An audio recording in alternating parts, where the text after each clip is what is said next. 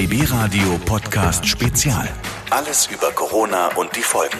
Es ist 10 nach 8. Wir sind BB Radio. Guten Morgen. Guten Morgen. In Singapur und Südkorea ist sie schon Normalität. Seit Wochen wird bei uns in Deutschland auch krass drüber diskutiert und jetzt ist sie da. Heute geht's los. Die Corona-App der Bundesregierung startet.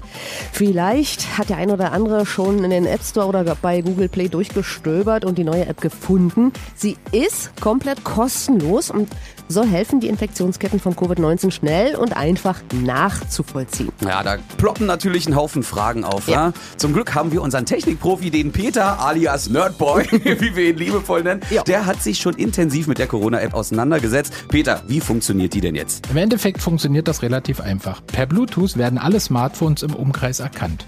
Ist die App installiert, kommunizieren diese Handys untereinander und tauschen anonymisierte Zahlencodes aus. Diese Zahlencodes sind wie eine ID-Nummer und ändern sich auch ständig.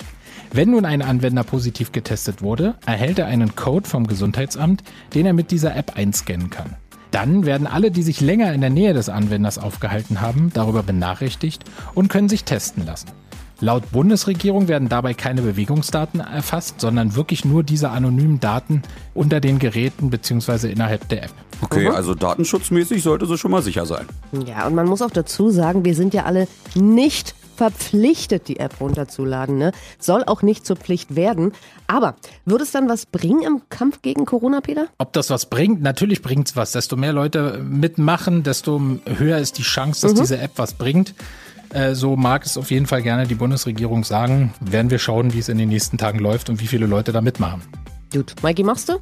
Ich probiere das mal aus, ja. Ich lade sie auch runter. Hab sie noch nicht gefunden, aber was nie ist, kann ja noch werden. Sind wahrscheinlich zu viele Interessenten. Auf jeden Fall. Bluetooth muss immer an sein, das ist wichtig und da zählt natürlich ein schön Akku. Damit 8.12 Uhr.